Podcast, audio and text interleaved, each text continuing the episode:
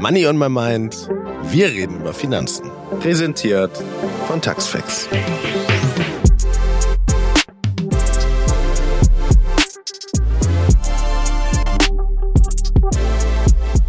Willkommen zu dem Podcast, in dem wir zu den Themen Geld, Gehalt und Finanzen kein Blatt vor den Mund nehmen. Ich bin Nono und spreche jeden Dienstag mit spannenden Menschen aus den unterschiedlichsten Bereichen über Geld. Denn über Geld spricht man eben doch. Sie sowie kurze Wissensfakten von unserer Finanzexpertin inspirieren dich hoffentlich, deine Finanzen zukünftig selbst in die Hand zu nehmen.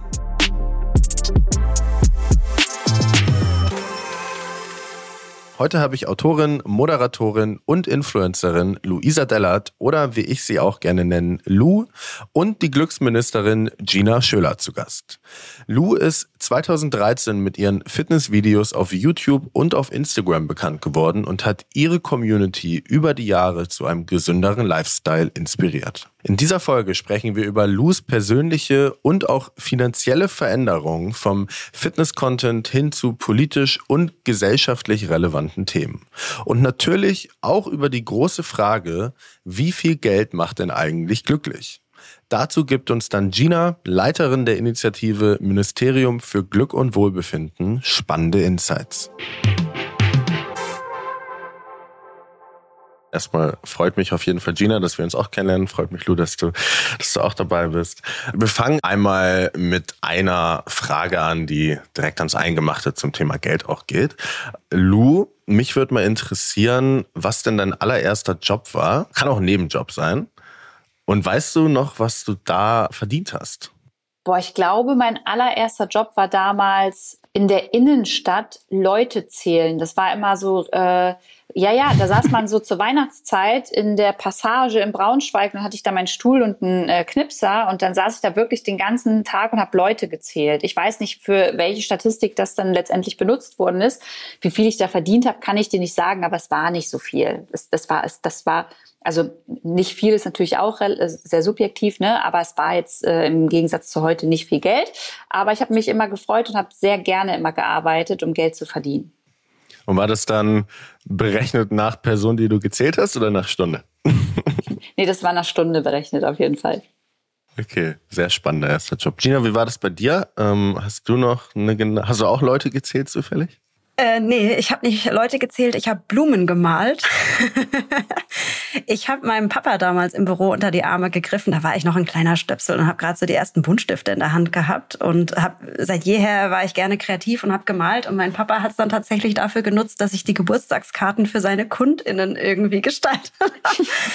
Aber was ich da verdient habe, ob ich überhaupt großartig was verdient habe, ich habe mir so ein bisschen mein Taschengeld damit gerechtfertigt, würde ich mal sagen. Ne? Und ich fand es damals halt total schön, was Sinnvolles in Anführungsstrichen zu machen, weil die Reaktionen von den Kundinnen und Kunden halt grandios waren. Also super gut.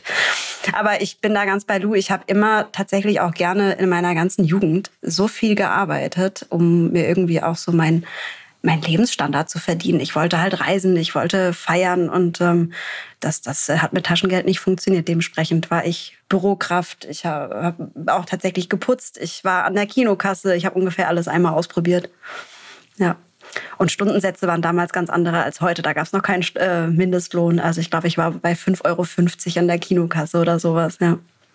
Ja, bei mir war es auch 5,50 Euro und im Café. Ich kann mich noch sehr genau erinnern. Oh, Kaffee ist auch immer schön.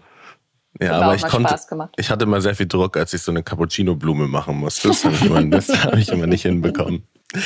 Okay, das haben, Lu, du hast ja gerade auch schon gesagt, ähm, Heute ist es jetzt alles ein bisschen anders, um vielleicht einmal deinen Werdegang so ein bisschen nachzuzeichnen und zu verstehen. Du hast ja schon recht viel gemacht, machst ja auch immer noch ganz, ganz viel. Es hat sich aber vielleicht auch ein bisschen geändert.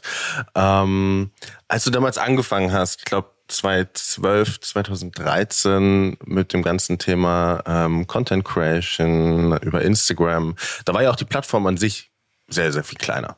Es ist ja über die Jahre gewachsen. Ich glaube, wir haben jetzt über eine Milliarde Nutzer, Nutzerinnen auf der ganzen Welt. Wie war es denn für dich mitzubekommen, okay, hey, da schauen ja wirklich viele Leute zu. Man hat ja dann mal den Moment, wo man sich vielleicht auch die Zahl, die da steht, dann greifbar vorstellt. Mhm. Man sieht so ein Stadion, da sind vielleicht 10.000 Leute drin. Wie war das für dich, das wirklich dir vorzustellen und mitzubekommen, dass da so viele Augenbälle auf dich gerichtet sind? Also ehrlich gesagt, Nono, habe ich mir es bis heute, stelle ich mir das nicht so richtig bildlich vor tatsächlich.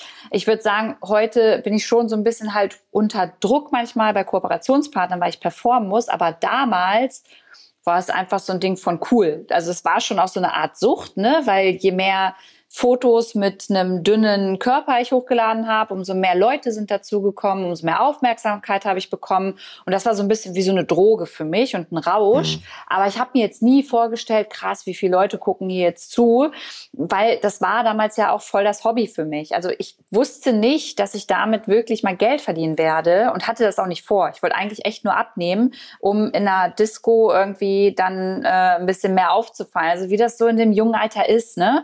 Ähm, das war eigentlich so ein bisschen der Plan, mehr Selbstbewusstsein zu bekommen für mich. Und dann ist der Weg halt einfach ganz anders verlaufen. Und wann hast du das das erste Mal quasi realisiert, okay, ich kann damit Geld verdienen, vielleicht sogar meinen Lebensunterhalt bestreiten? Also ich habe ja mit Fitness halt angefangen und es ja. kamen halt immer mehr Menschen dazu und ich habe damals in Braunschweig in meiner Heimat gelebt und aus Braunschweig ähm, waren halt auch sehr viele Follower mit am Start, ne? Weil es war irgendwie, ich war so die erste, die das Thema Fitness auf dieser Plattform Instagram irgendwie bespielt hat aus der Region.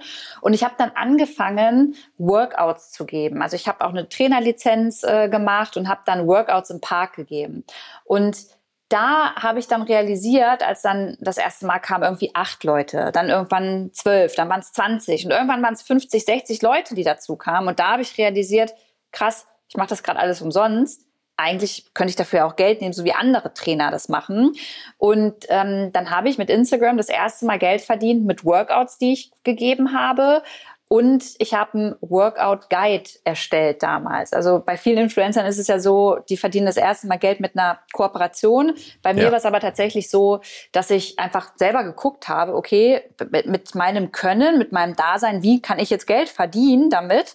Und habe dann halt diesen Workout Guide angeboten und noch eine Trinkflasche produzieren lassen. Und das war so das erste Geld, das ich auf Instagram verdient habe. Das ist ja super spannend. Das ist ein ganz anderer unternehmerischer Ansatz dann eigentlich von genau, Anfang ja, an. Ja, voll. Und ich glaube, das habe ich von meinem Papa auch so ein bisschen gelernt.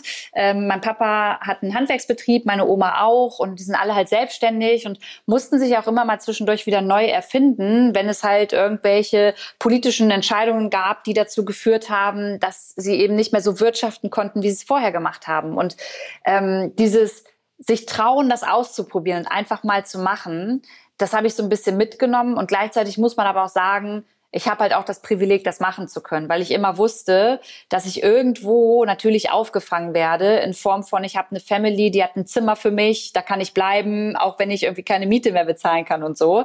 Und ähm, das muss man, glaube ich, auch schon haben, damit man sowas dann auch ausprobieren kann.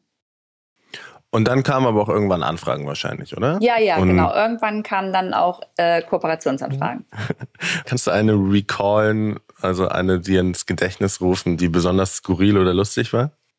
Ja, ich habe eine Kooperation, die ich umgesetzt habe, äh, die mir also die ist mir nicht mehr peinlich, aber da kann ich einfach nur drüber lachen und denke mir so, alter Schwede, warum habe ich das gemacht? Ich war damals ja Fitness-Influencerin und dann hat mich ähm, dann hat mich eine Marke einer elektrischen Zahnbürste angefragt, ob ich dafür Werbung machen will. Und ich war damals schon so ein bisschen in diesem Rausch, ey cool, Kooperation, alles rein, was geht, damit kann man Geld verdienen. Also da habe ich gar nicht reflektiert, was ich da eigentlich mache und das ist eigentlich auch überhaupt nicht zu mir passt. Und dann habe ich mit dieser Zahnbürste ein Workout gemacht, um die zu bewerben. Also ich hatte die dann in der Hand und habe ein Workout-Video gemacht und das war heute gucke ich mir das, ja, sozusagen. sozusagen. heute ist es die Haarbürste, oder? heute, heute ist es, ja, ja, nur kriege ich für die kein Geld, sondern äh, die ist einfach, die habe ich immer gerne dabei. Und wenn ich mir das halt angucke, denke ich so, ja, genau so hat's halt bei mir damals funktioniert, so das Influencer-Ding. Würde ich heute nie wieder so machen, aber es ist auch gut, um mich immer noch mal zu reflektieren und das zu sehen. Du hast gerade gesagt, du hattest dann diese Zeit, wo du gesagt hast, okay, so viele Kooperationen, wie es irgendwie geht. Was war das so ungefähr in Kooperation pro Monat? Ich habe irgendwas gelesen in der Vorbereitung von, ich glaube, 20.000 Euro monatlich ja. in Kooperation verdient. Ja. Ähm, runtergebrochen auf Kooperation war das dann 10, 15, 20 ungefähr? Boah, ich glaube, es waren bestimmt immer so zwischen acht und zehn Kooperationen, würde ich, würde ich jetzt behaupten. Das waren dann ja auch immer Dinge, wo du dann irgendwie ähm, mehrere Postings gemacht hast oder noch irgendwo vor Ort warst. Ähm, wenn man das in Relation zu heute sieht, was heute junge Content Creator aufrufen und für Geld verdienen, ist natürlich 20.000 Euro, also nicht falsch verstehen, das ist eine Menge Geld, aber in der Branche, äh, wenn du das mit heute vergleichst, ist es eigentlich fast gar nichts, wenn du dir die ganz Großen anguckst. Aber für mich war das immer war und ist es halt ganz, ganz viel Geld. Ähm, und ich habe das damals eigentlich gar nicht so richtig realisiert. Und hast du das alles selber gemanagt dann am Anfang oder hattest du auch schon jemanden dabei, ja. der dir geholfen hat? Nee, ich habe das alles selber gemanagt und ich bin ja jetzt auch erst seit Anfang des Jahres habe ich wirklich Management, ähm, das mich unterstützt und ich habe bisher immer alles allein gemacht.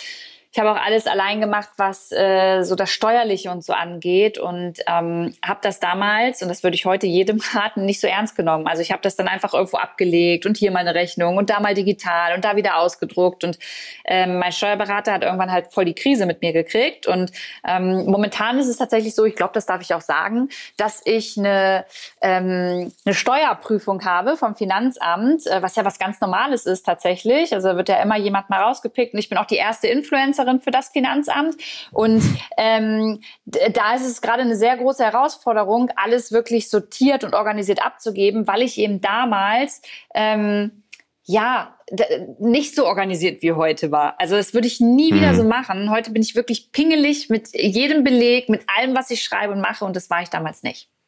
Und was gibt es da so zu beachten? Also ich meine, du warst ja dann oder bist ja dann Freelancerin in so einem steuerlichen Kontext gesehen. Ähm, was gibt es denn da zu beachten? Jetzt vielleicht auch für alle, die, die zuhören und jetzt diese sozusagen nicht in zwei Jahren äh, sich bei dir melden sollen und sagen, hey Lou, ich habe auch eine Steuerprüfung.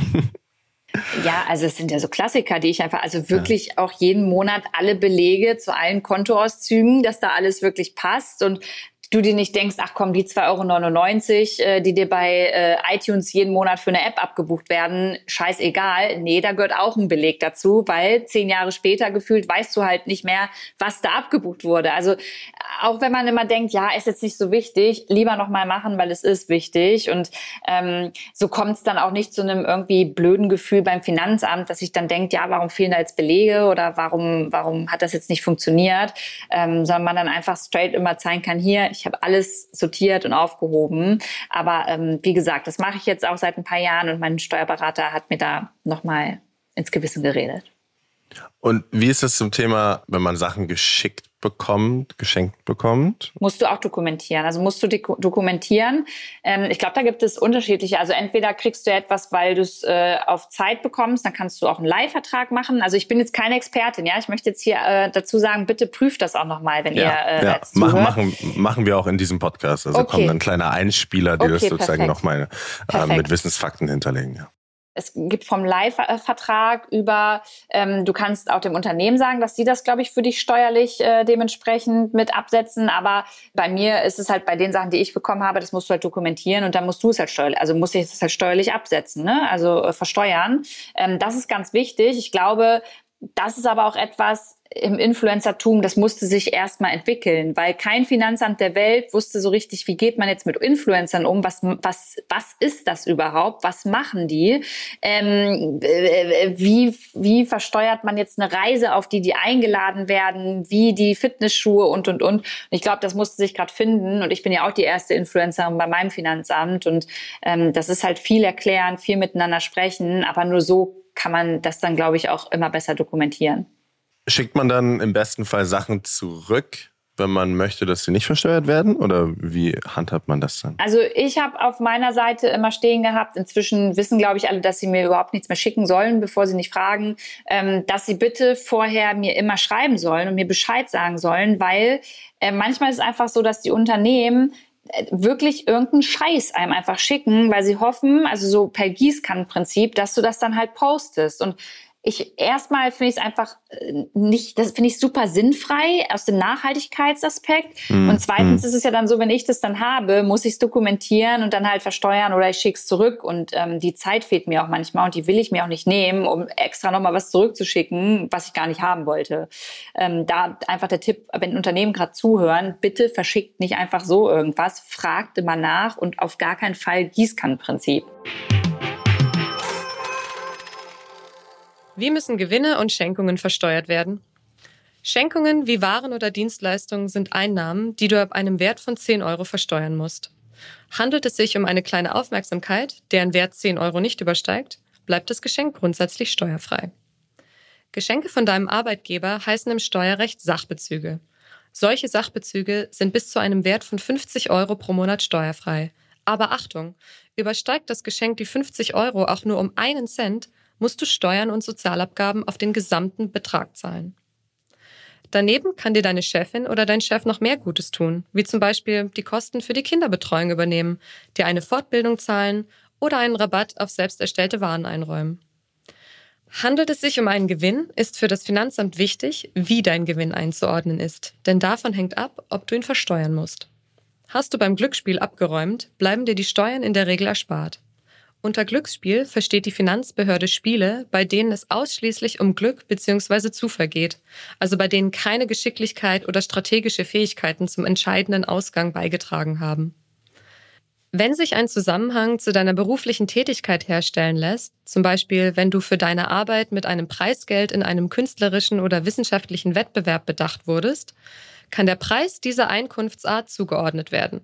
Aber Achtung! Auch wenn dein Gewinn zunächst steuerfrei ist, fallen in der Regel Steuern an, sobald du dein Geld investierst oder anlegst und damit weitere Gewinne erwirtschaftest. Du hast ja dann irgendwann gesagt, okay, ähm, oder es war wahrscheinlich mehr eine Gradu so eine graduelle Entwicklung. Ich möchte mich ein wenig zurückziehen aus dem Fitnessbereich und hast du dann einen anderen, einen anderen Herzensbereich für dich gefunden. Gab es eine, also einen Schlüsselmoment, hm. woran das lag oder hm. wie, wie kann ich mir das vorstellen? Ja, mir ist das immer voll wichtig zu sagen, Nono, weil nämlich viele Medien mich immer in so Schubladen halt stecken. Ne? Die Nachhaltigkeitsinfluencerin, die Fitnessinfluencerin. Und im Grunde, die, die mich kennen, die wissen es auch, bin ich einfach nur Lou. Und damals hat mir halt das Thema Fitness enorm Spaß gemacht im Pri Privaten. Dann kam halt meine Herz-OP. Ich konnte halt nicht mehr Fitness machen. Ich habe mich sehr viel mit meinem eigenen Körper und überhaupt mit mir selber beschäftigt. Auch das habe ich nach außen getragen. Und dann gab es mal so einen Schlüsselmoment, ähm, da war ich mit meinem damaligen Freund auf Malta. Und ich wollte so dieses klassische, äh, Malediven Unterwasserbild haben, das man so als Influencer dann immer hochgeladen hat. Und ich, wir hatten eine GoPro mit und dann waren wir in so einer Bucht und dann musste er, glaube ich, 30 Mal abtauchen und wir haben 30 Mal probiert, ein Foto zu machen und es schwamm halt um uns herum immer irgendwie so Plastikscheiß. Und das haben wir halt auch auf den Fotos gehabt. Und ich habe mich in dem Moment aber voll geärgert, weil ich hatte mit dem Thema Nachhaltigkeit noch überhaupt nichts zu tun, warum das jetzt auf diesem Foto mit ist. Habe auch den Müll im Meer gelassen und ähm, abends dann auf dem, auf dem Hotelzimmer mir die Fotos angeguckt und zum Glück dann vielleicht auch einfach mal angefangen zu reflektieren, warum rege ich mich jetzt eigentlich darüber auf? Woher kommt denn der Müll und warum habe ich den nicht mit rausgenommen? Und das war für mich, für die private Lou, war das so ein privater Schlüsselmoment. Und da dachte ich so, ey, krank, ich, ich will hier irgendwelche Fotos, weil ich Likes haben will und rede über tausend Sachen, aber nicht über so eine Themen. Und dann habe ich mich ganz viel privat damit beschäftigt. Ähm, und so kam eigentlich, dass ich mich als private Lou für Nachhaltigkeit interessiert habe. Ähm, was mir ja vielleicht auch recht gegeben hat, dass es ein wichtiges Thema ist, weil ein Jahr später dann auch Greta Thunberg, Fridays for Future, Luisa äh, Neubauer halt alle auch auf Instagram sehr stark vertreten waren und über das Thema gesprochen haben. Also das ist ja so eine private Entwicklung gewesen. Ähm, und ich bin froh, dass ich die auch machen konnte. Und ich würde auf Instagram nie etwas machen, was mich nicht interessiert, worauf ich keinen Bock habe. Weil ja. das merkt man mir einfach sofort an und ich habe dann einfach keinen Bock mehr und kann das nicht. Und deswegen, ja, alles, was man im Internet sieht, mache ich auch wirklich privat, weil es mich einfach interessiert. Und wie war das für dich wirtschaftlich? Sozusagen, okay, ich mache jetzt keine Fitnesskooperation mehr, sondern ähm, ich konzentriere mich auf andere Schwerpunkte und ich kann mhm. mir auch vorstellen, das ist ja auch oft so eine sehr unfaire Wahrnehmung, dass dann irgendwie ähm, nachhaltigere Unternehmen oder auch Social Businesses dann vielleicht dir was zuschicken mhm. oder dich fragen und sagen, hey, poste das doch mal umsonst, wir machen doch was für einen guten Zweck. Mhm. Und ähm, also wie war, wie war dieser Übergang für dich? Also erstmal möchte ich mal sagen, dass wenn wir hier über Geld reden, dass es immer echt ein subjektives Ding ist und ja. ich mir voll dessen bewusst bin, dass ähm, äh, egal, ob ich jetzt sage, dass ich habe da weniger Geld verdient, es ist trotzdem noch viel Geld. Ne? Das ist mir mal ganz wichtig, damit man auch den Bezug zur Realität und zu anderen Lebensrealitäten nicht verliert. Ähm, bei mir war es zu dem Zeitpunkt so, äh, eine Schwäche von mir ist, ich will immer alles sofort von 0 auf 100 und dann auch äh, ganz viele neue Projekte und denkt dann überhaupt nicht drüber nach, was hat das für Folgen, was kostet das vielleicht und habe ich da einen Nachteil? Ich habe dann einfach Bock drauf. Und so war es ja beim Thema Nachhaltigkeit auch, bis ich dann festgestellt habe, ach krass, für das Thema bezahlen Unternehmen anscheinend gar nichts, wollen, äh, wollen da nicht viel Geld in die Hand nehmen. Ähm, da kam dann ganz oft so die Aussage, hey, du machst das doch für einen guten Zweck und äh, ist doch, du rettest doch den Planeten und ist doch super. Und in der Phase, in dieser Übergangsphase von Lu hat sich verändert über Irgendwann kam Fridays for Future und irgendwann wurde dann nur noch über Nachhaltigkeit auch in Unternehmen geredet. Ich meine, das ist ja, gehört ja schon zum guten Marketing inzwischen dazu. Ähm, Gab es halt eine Phase, in der ich damit eigentlich dann relativ wenig verdient habe.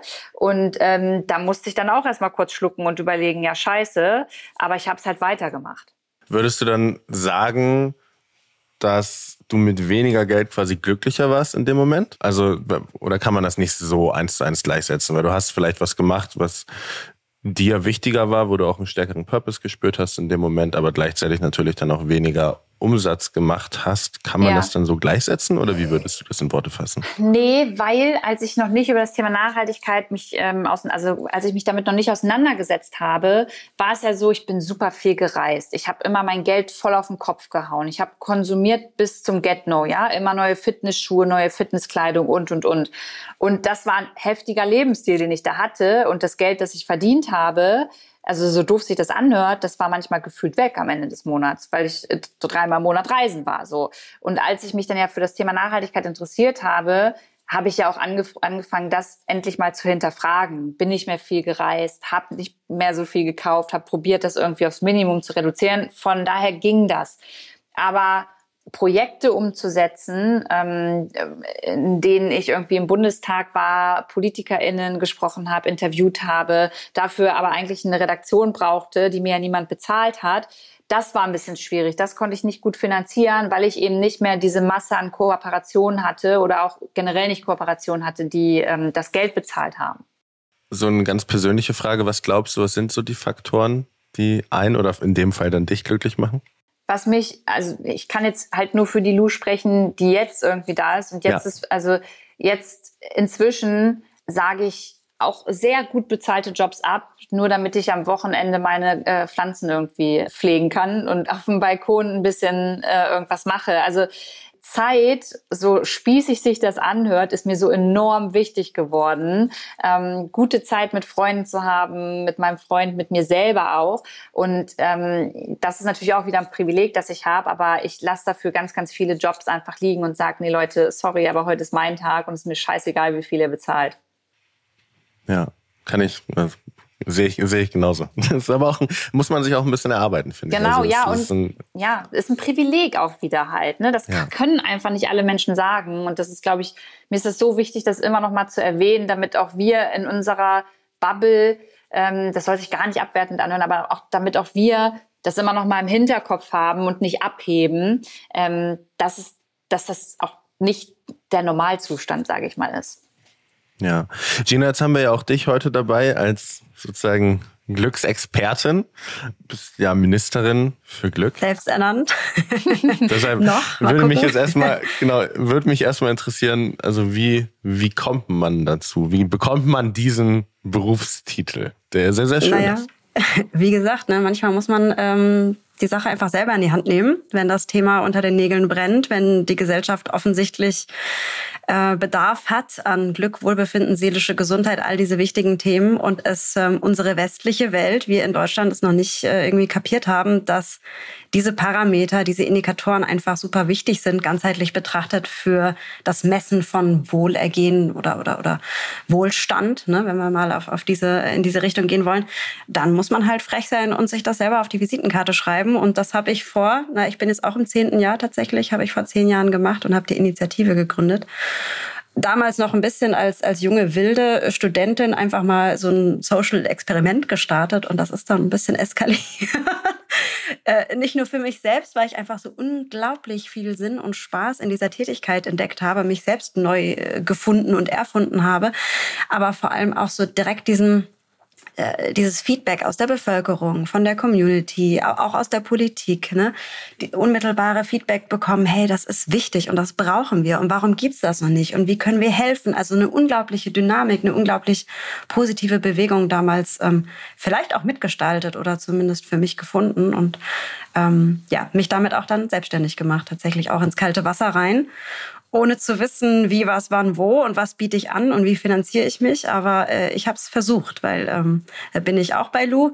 Ich komme auch aus einem selbstständigen Haushalt, was mich normalerweise eher in die andere Richtung getrieben hätte, wenn dieses Ministerium nicht entstanden wäre, wo ich gesagt habe, oh, ich habe als Kind schon auch öfter die Höhen und Tiefen vor allem mitbekommen. Ne? Selbstständigkeit, nicht immer alles easy ähm, habe dann eigentlich gedacht, okay, ich nehme eine ganz sichere Festanstellung. Die ganze Welt soll mich mal in Ruhe lassen und das kommt ja dann immer anders.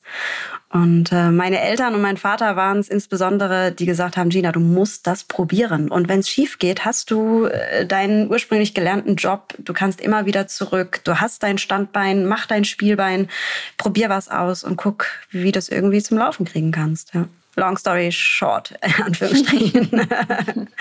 Und das aus, also das, das Ziel, die Mission, die du dann damit verfolgst, wie würdest du das ähm, in Worte fassen?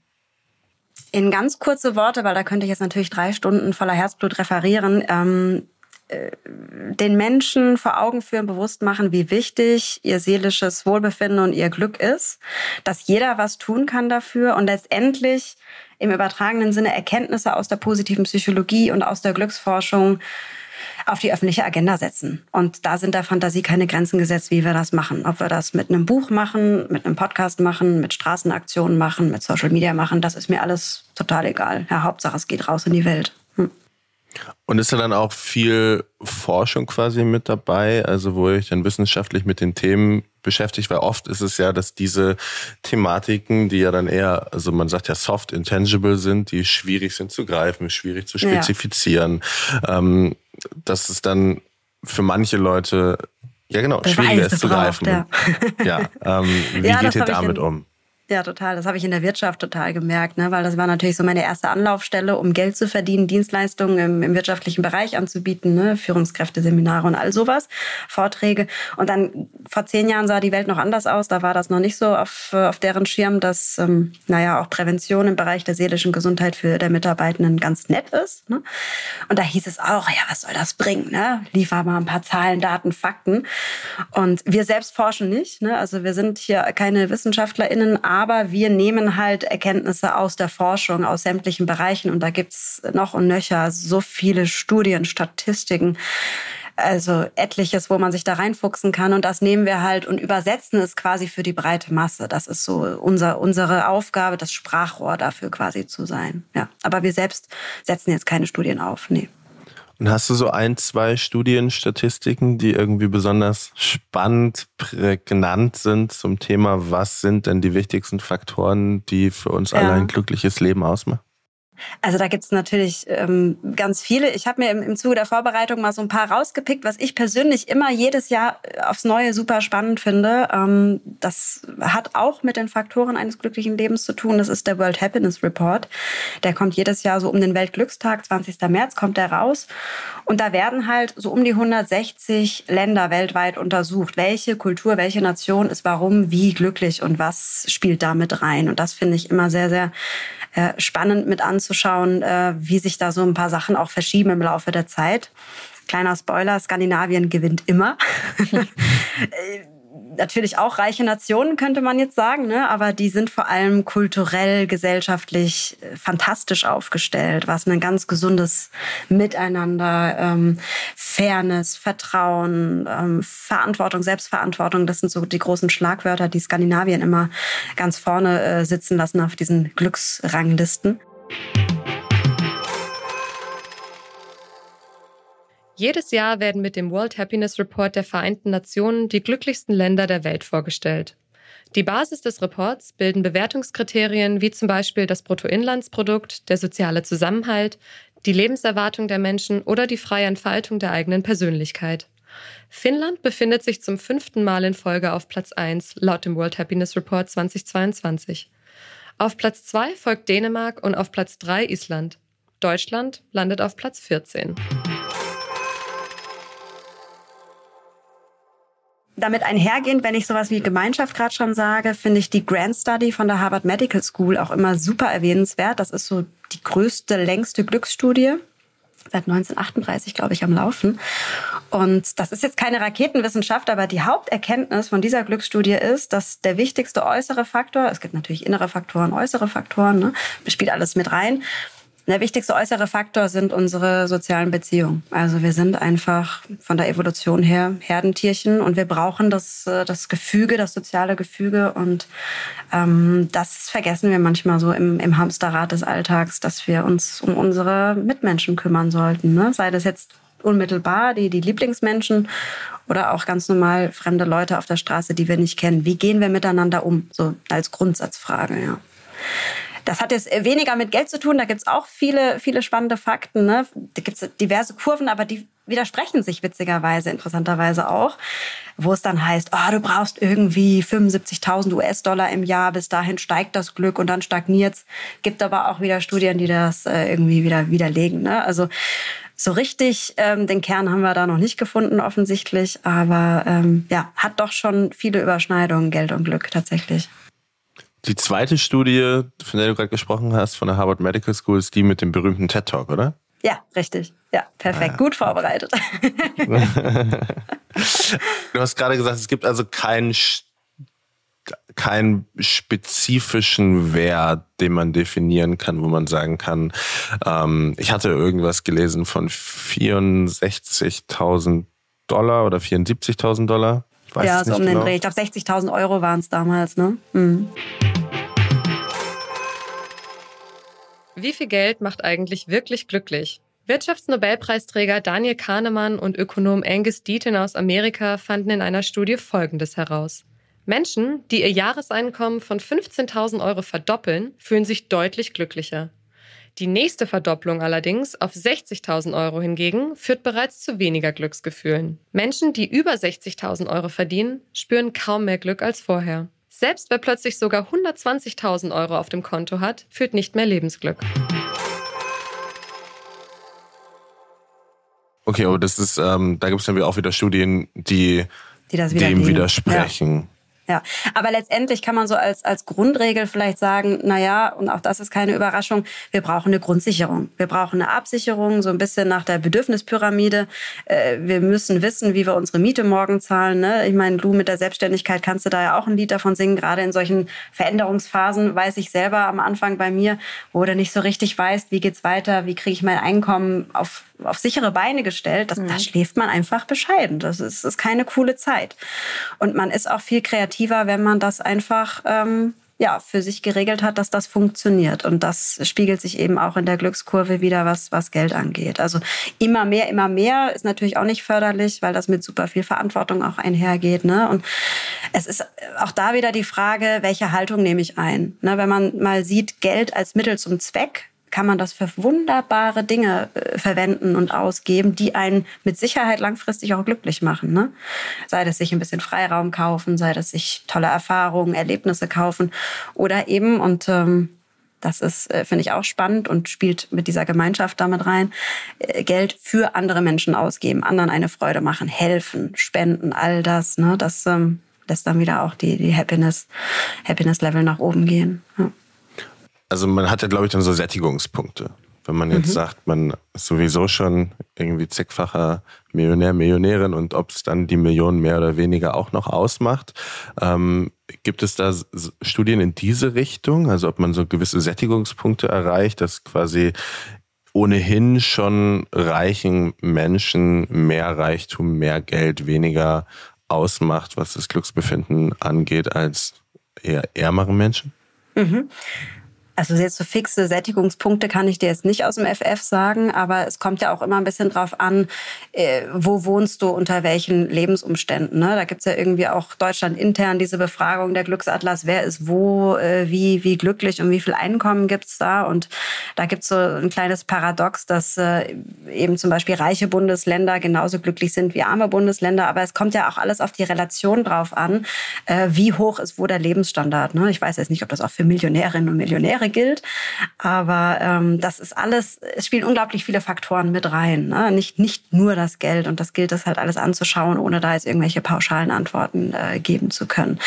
Ähm, aber letztendlich wenn man sich das mal anguckt, was unterscheidet reiche und arme Leute in Anführungsstrichen, ne, ohne das äh, zu sehr pauschalisieren zu wollen, wurde auch schon mal untersucht, was unterscheiden diese beiden Gruppen im weitesten Sinne denn auch unabhängig vom Einkommen, unabhängig von der finanziellen Lage, auch vom Mindset, von der Haltung her.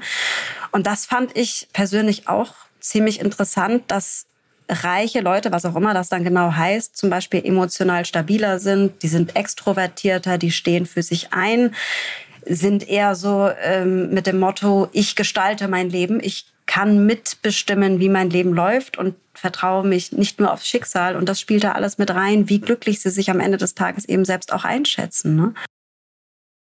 Mache ich jetzt mal einen Punkt. und ist das Ursache oder Effekt? Also ist das sozusagen, ähm, dass durch diese Charaktereigenschaften vielleicht eher der Reichtum kommt oder der Reichtum triggert diese Charaktereigenschaften? Das ist ja auch eine spannende Frage.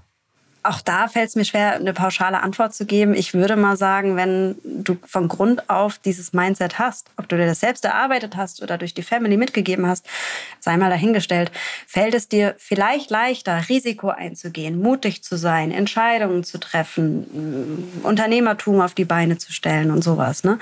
Äh, natürlich bestärkt bestimmt auch äh, die andere Seite dann, dass du, dass du mehr Geld verdienst. Ne? Also ähm, da gibt es kein richtig und kein falsch, würde ich sagen.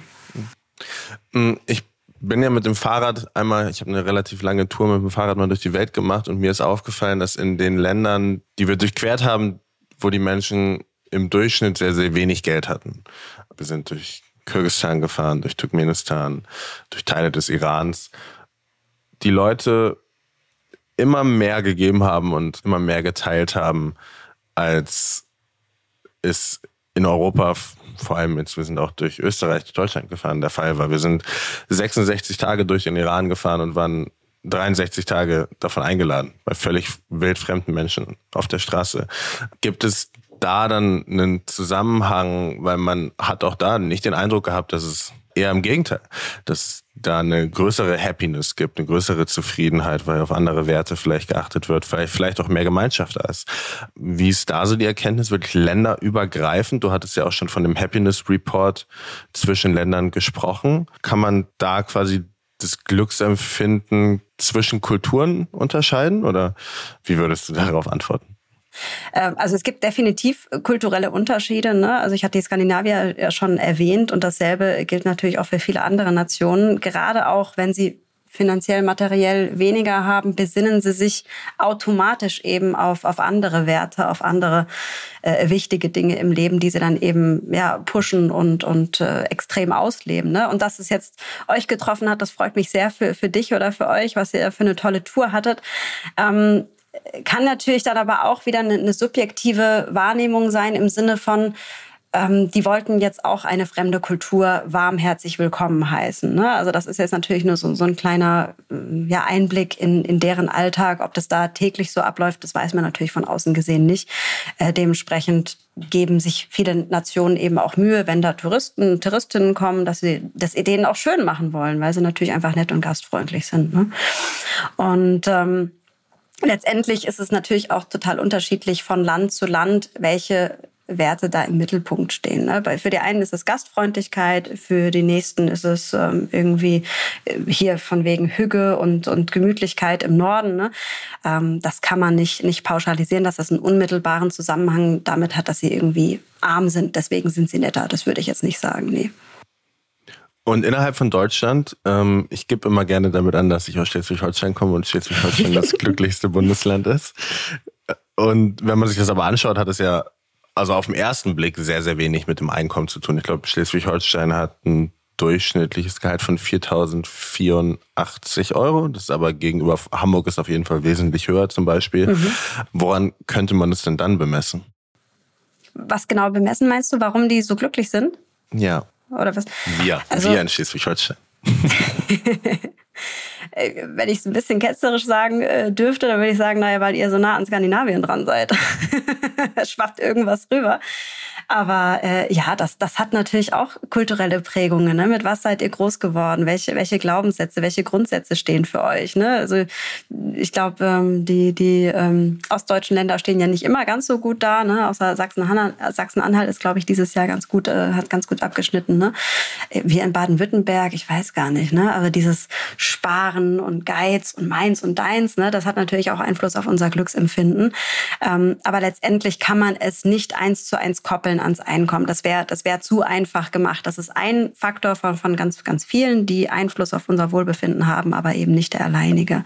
Und das ist auch nochmal das, was ich eingangs gesagt hatte, ähm, dass zum Beispiel, wenn man jetzt mal diese zwei Bundesländer miteinander vergleicht, in ne, Sachsen-Anhalt, Schleswig-Holstein, äh, ganz unterschiedliches Grundeinkommen oder, oder ähm, durchschnittliches Einkommen, aber ähnliches Happiness-Level.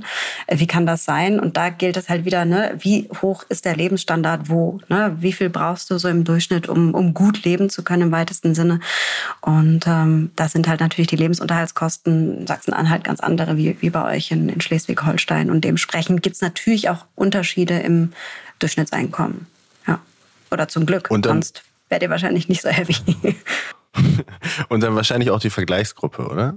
Ähm, eine Frage, jetzt ganz aus persönlichem Interesse, gab es lustige ähm, Nachfragen oder vielleicht auch Missverständnisse bei deinem Titel, also Ministerium Seitens für der Politik, Glück. Das, ja, oder auch aus der Bevölkerung, weiß ich nicht. Also, Ach ja, dass es da also Nachfragen also, gab. Kannst du da ein, zwei lustige Anekdoten erzählen? Ich habe in zehn Jahren schon, schon ungefähr alles erlebt. Was ich schon für Nachrichten auf dem Anrufbeantworter hatte, das war köstlich. Gell? Könnte ich eigentlich auch mal eine Compilation draus machen.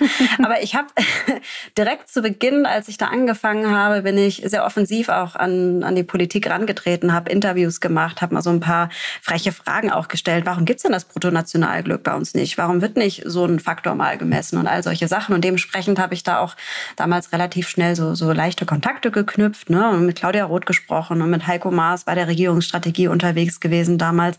Also es äh, war schon interessant zu sehen, wie die Politik auch darauf reagiert. Es gab natürlich auch kritische Stimmen. Ne? Also so ein Herrn Schäuble hat das Prinzip nicht so verstanden. Der hat dann auch in ein paar Zeitungsinterviews mal interessante Dinge darüber gesagt, wo ich gemerkt habe, okay, hm, wir haben noch einen Weg zu gehen.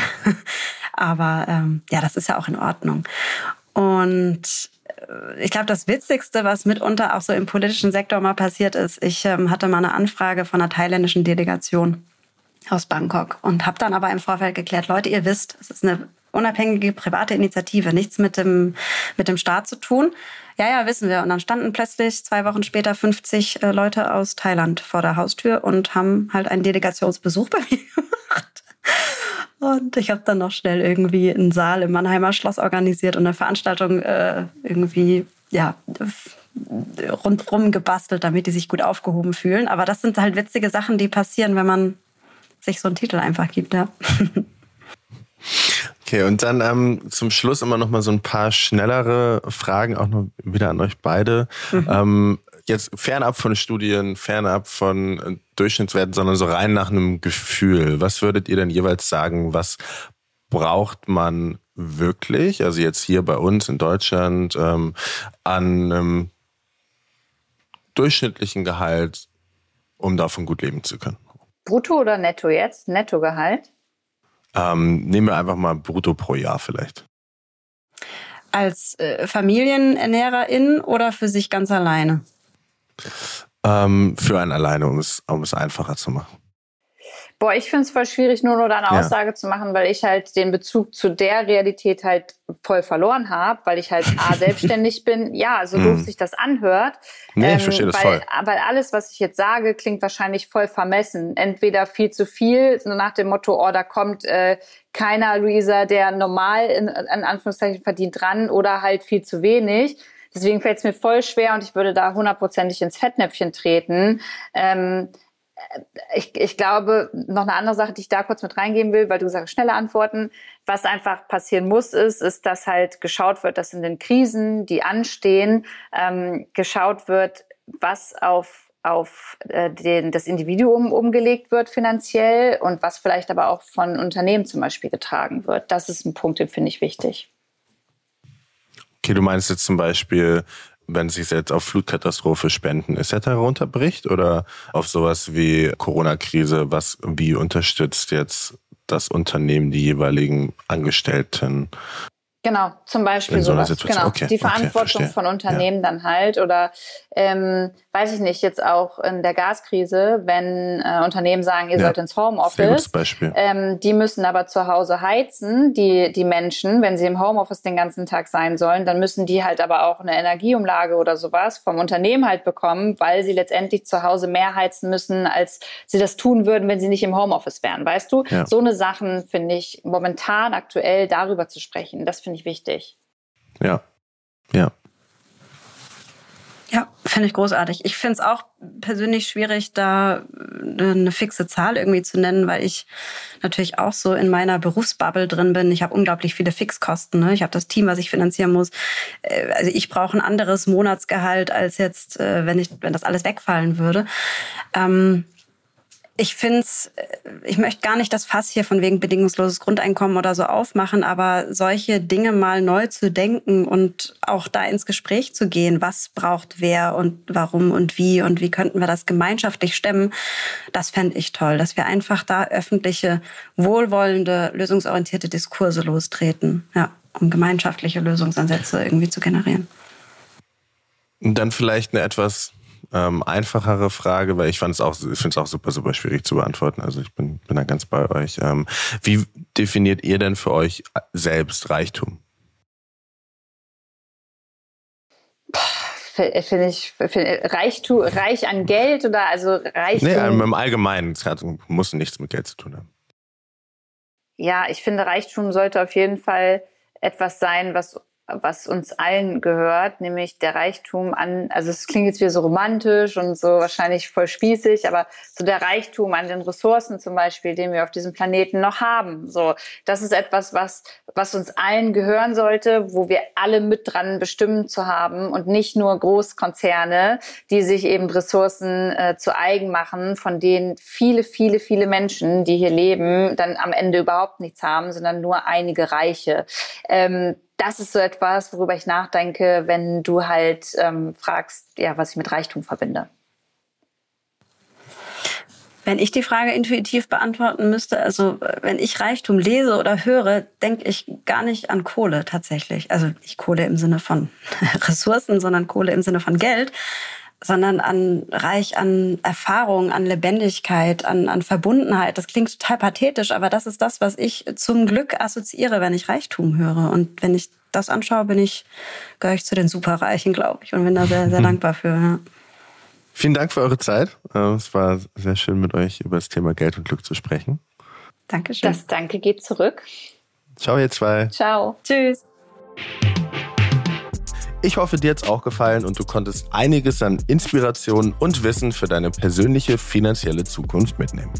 Ich nehme auf jeden Fall mit, dass man selbst die 2,99 iTunes-Belege auf jeden Fall aufbewahren sollte für die Steuererklärung, auch wenn sie nur einige Jahre später kommen könnte. Dass es keine genaue Zahl gibt, ab wann man sagen kann, ab hier wird man nicht mehr oder vielleicht auch immer noch weiter glücklicher und dass mein liebes Bundesland Schleswig-Holstein tatsächlich das allerglücklichste Bundesland ist. Wenn du mehr zum Thema Steuern erfahren möchtest, findest du den Link zum Taxfix-Ratgeber in den Shownotes. Und wenn dir Money on My Mind gefällt, lass gerne eine Bewertung da. Du kannst den Podcast übrigens auch abonnieren, damit du keine weitere Folge mehr verpasst. Ciao und bis bald.